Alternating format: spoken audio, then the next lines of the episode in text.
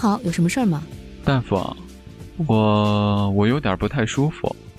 那就先量个体温吧。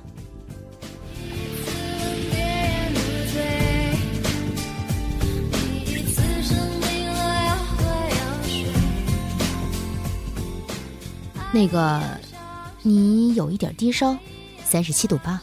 什么？三十七度八？啊，你先别激动，看样子应该是持续低烧一段时间了。不过治这种病是小 case 了。啊，不不不，医生，求求你千万别治疗，这个温度呀刚刚好。我现在觉得吧，这个世界看起来好奇妙，我就要三十七度八。那你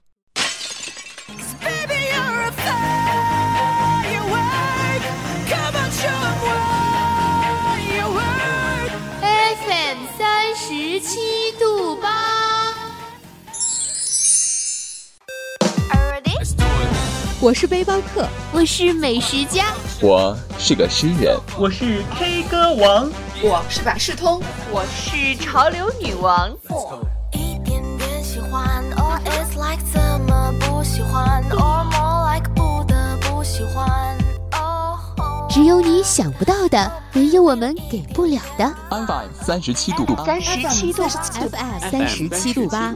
用独特的视角带你领略平凡生活中的别样精彩。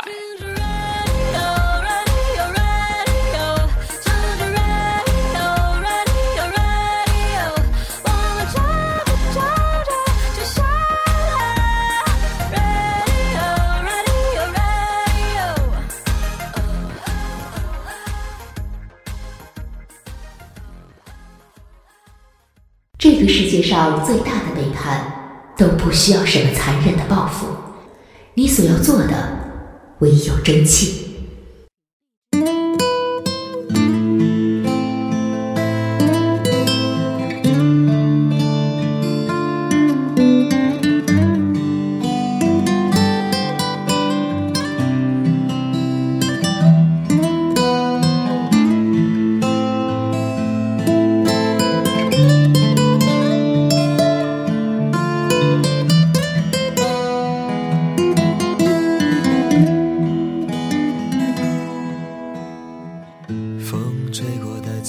家好，这里是 FM 三十七度八网络电台《时光胶囊》栏目，我是主播雅墨。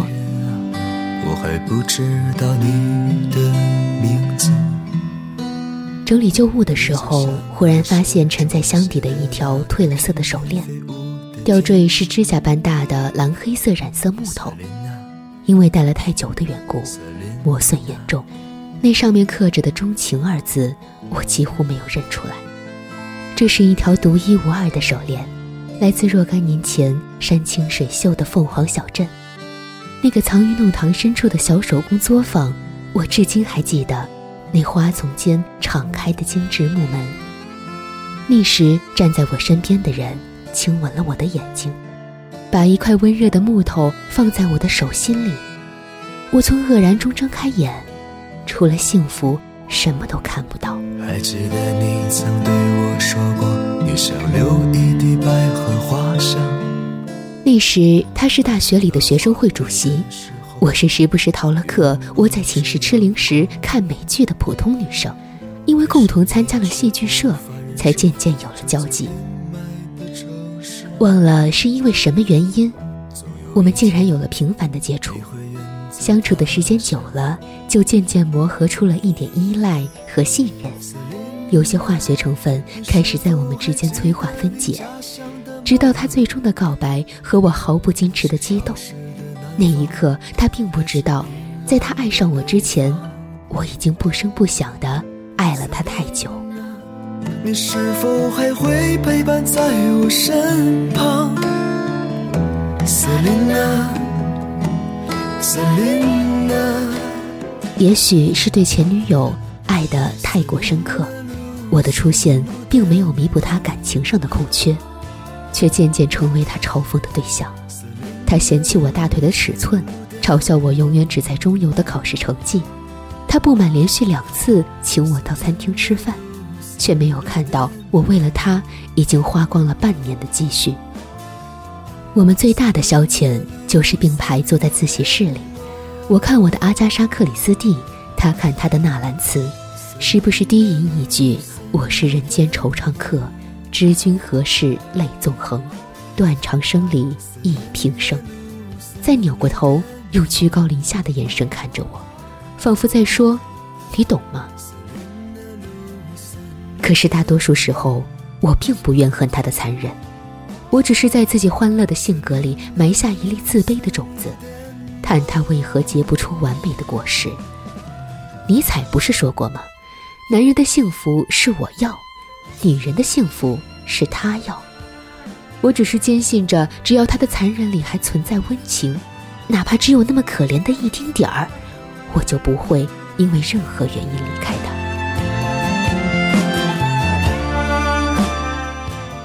毕业后的日子，我们在学校旁边的居民楼里租了间十几平方米的小屋，空间狭小逼仄，却也很温馨。原本以为这会是一场爱的逆转战，却没想到，其实我们的感情比预料中的还要摇摇欲坠。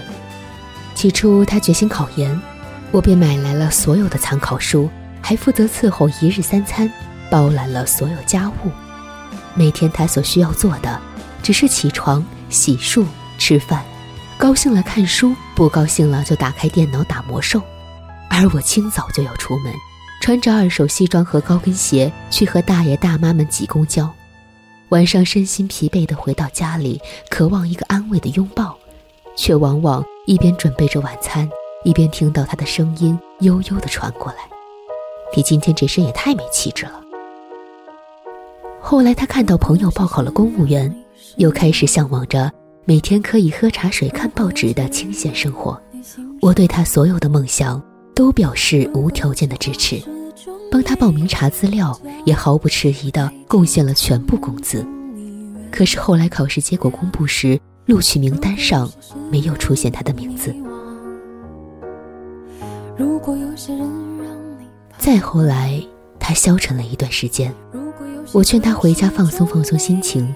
结果，当他回来的时候，我满心欢喜地向他展示我在小屋里的新装饰，却听见他说：“我要出国了，已经联系好了。”那时候，所有的委屈才真正的迸发出来。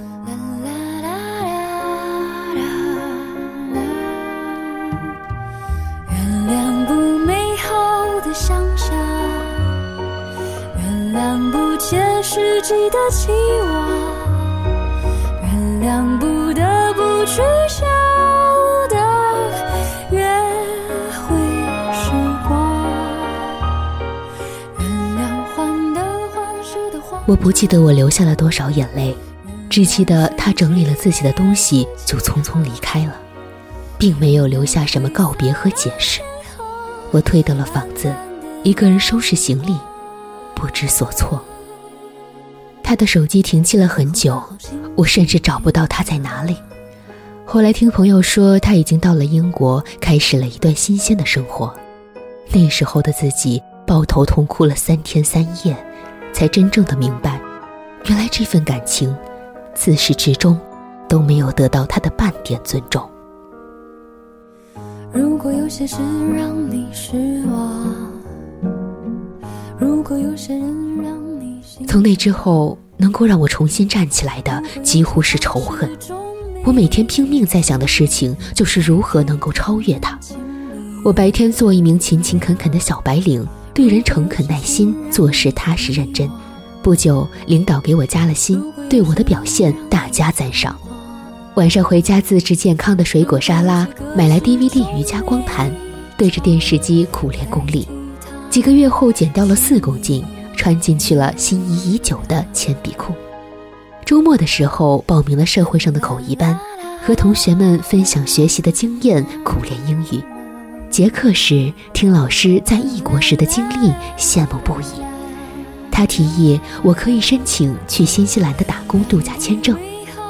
我规定自己每周看一本励志书，一部经典英文电影，写一篇总结性的周记，和欣赏的朋友小聚一次。我的日子被从前不敢想象的正能量占据着，我在自我充实的道路上忙得不亦乐乎，有的时候甚至都忘记了去恨他。原谅飞机没按时起航，原谅灰色的天空，暗淡的阳光。一次在网络上看到的一个视频里，一个女孩讲述起多年之前前男友背叛自己的狗血事件。声音冷的，仿佛在谈论别人的故事。她说：“这个世界上再大的背叛，都不需要什么残忍的报复，你所要做的，唯有争气。”我对生活充满了斗志，这斗志渐渐不再源于仇恨，而是我真的想要变成更好的人。我开始觉得每一天都是新鲜的，而感情终于被时间晾干。一个女人对爱情的战争渐渐平息下来，我也终于有机会告诉那些受伤过的傻姑娘，请补偿那些对不起自己的日子。重生是一个坚强又优美的动作，你会发现，爱自己比爱别人更容易，也更值得。证你爱来这一套，为爱情折腰，难道不是你？一直以来戒不掉的癖好。你在想谁？想到睡不。好的，今天的节目就到这里。更多节目以及最新动态，欢迎在新浪微博搜索 FM 三十七度八网络电台关注我们。如果您有一切关于节目的意见和建议，有什么想说的话，想要分享的心情故事，也都欢迎给我们留言。或者投稿到我们新浪网的公共邮箱 fm 三七八 at 新浪 dot .com，我们期待您的参与。恐怕就想到什么生存意义，想到没完没了。你给我听好，想哭就要笑。其实你知道，烦恼会解决烦恼，新的刚来到。旧的就忘掉，渺小的控诉就是你想要的生活情调。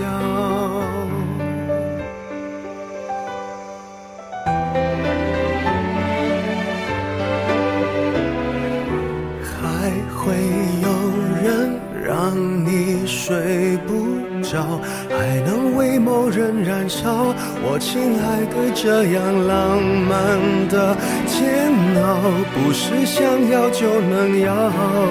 别炫耀，别说你还好，没什么不好，你就怨日子枯燥。哦，没什么烦恼。恐怕就想到什么生存意义，想到没完没了。你给我听好，想哭就要笑。其实你知道，烦恼会解决烦恼。新的刚来到，那旧的就忘掉。渺小的控诉，只是证明生活并不。无聊。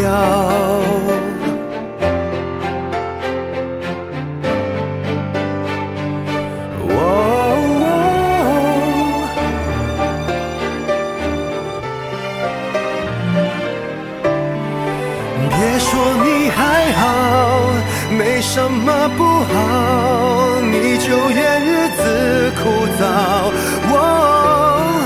没什么烦恼。恐怕就想到什么生存意义，想到没完没了。你给我听好，想哭就要笑。其实你知道，烦恼会解决烦恼。新的刚来到，旧的就忘掉。渺小的控诉，只是证明生活并不。无聊，别让我知道，其实你在背着我们偷笑。